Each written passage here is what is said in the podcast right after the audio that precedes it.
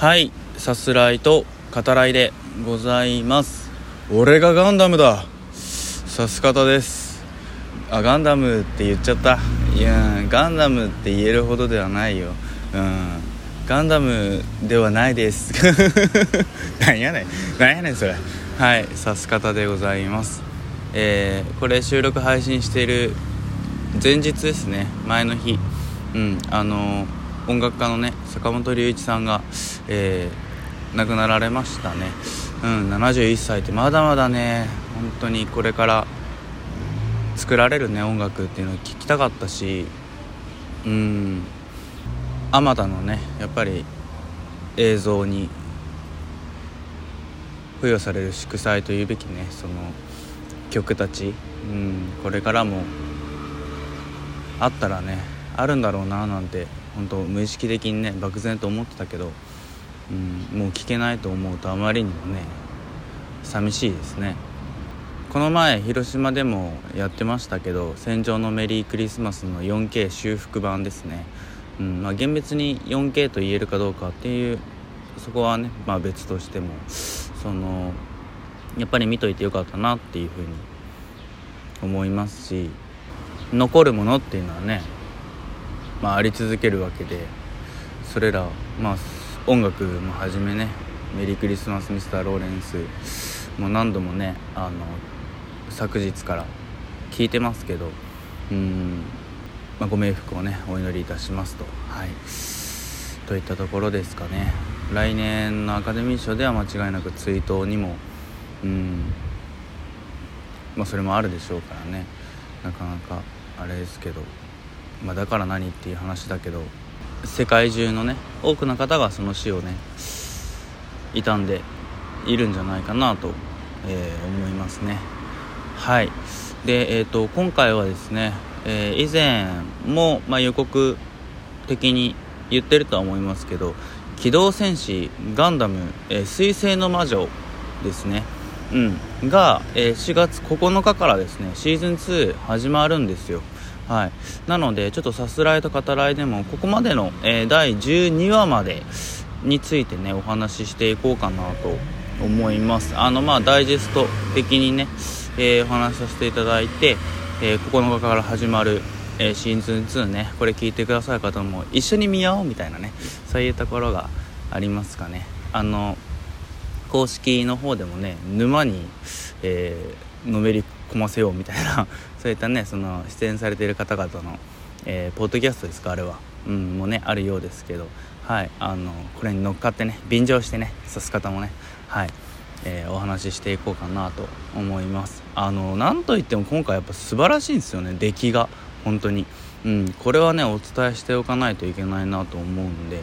うんでえっとここまでの指す方では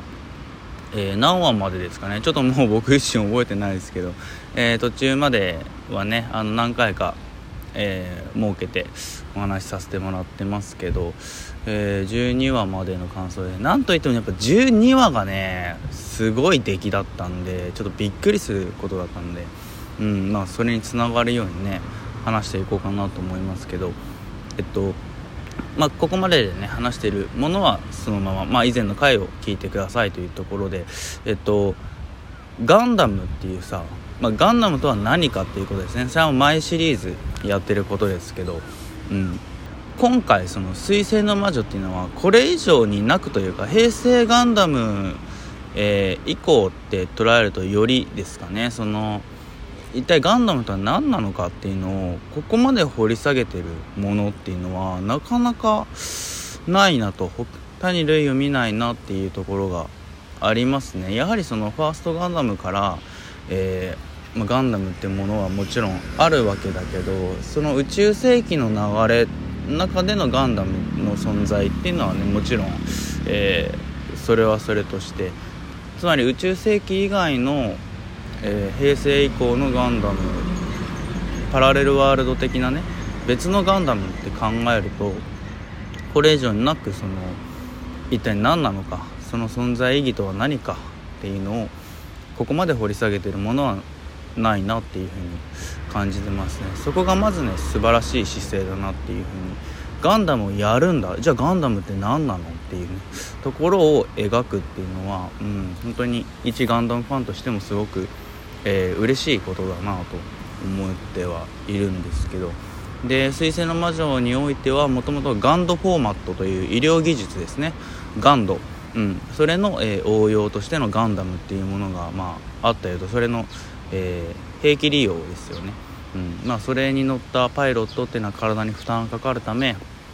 えー、まあ、危険なものとしても扱われていると。でガンダムっていうのは禁止しましょうっていう条例がね、え作られる。で、えまあ、その中で、えまあ、登場人物の1人ですね。エランっていうね、え人物がいて、まあ、その彼の乗る、えー、ガンダムっていうのはま例外的にあったりもしますけど、えー、主人公スレッタ、うん、スレッタ・マーキュリーの乗る、えー、ガンダムエアリアルですね、はい。まあ、それが、えガンダムなのかどうなのかっていうところで編入した学園の中でもねそのどうなんだあれはガンダムなのかっていうふうにね見られてしまってまあ、ある種の危険人物扱いですよね、うん、がされると、まあ、その中で、えっと、編入した学園にある決まりですね。決闘というシステム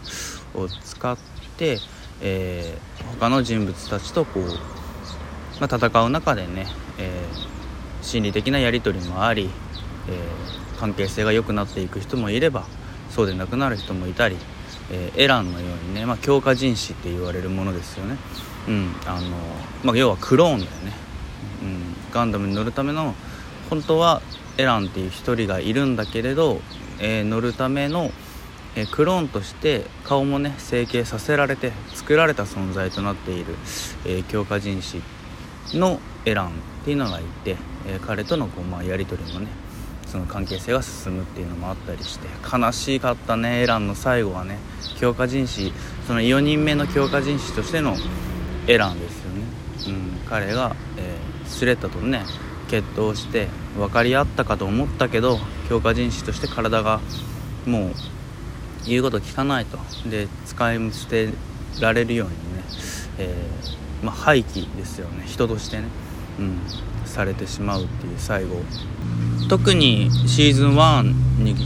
関してはその学園ものとしての側面も強いためそのモビルスーツ戦もねやっぱり決闘がほとんどですよね、うん、だから実際の血生臭い戦争っていうのはまだ描かれていない中で、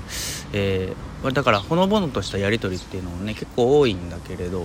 うん、その中でそのエラーの最後っていうのはもう強烈なインパクトをね、えー、残したんじゃないかなと思いますが。はい。で、まあ、スレッタやミオリネね、うん、の、えー、いる学園をまあある種牛耳っているとも言える、えー、企業ですね。企業たち、うん、の、えー、そのトップ連中だけれど、えー、の画策によって、えまあ、学園長的な立場ですか？あのデニングっていうのはねミオリのお父さんね、うん、の、まあ、暗殺クーデターがこう行われることになると。でそれがまあ、えー、大体10話以降ですね。その前にそのガンダムであることが判明してそのスレッタの処遇ですよね。どうするかっていう中でミオリネが、えー、案をね出して実行に移した、えー、会社としてガンダムを作りましょうと。ガンダムを本当に医療技術というかその人のために利用しましょうっていう、えー、ことですよね。この発足もまたガンダムシリーズの中ではまあ画期的でしたよね。えガンダム会社にすんの？法人化すんの？みたいな、えー、ところですけど素晴らしいですねこのアイディアも。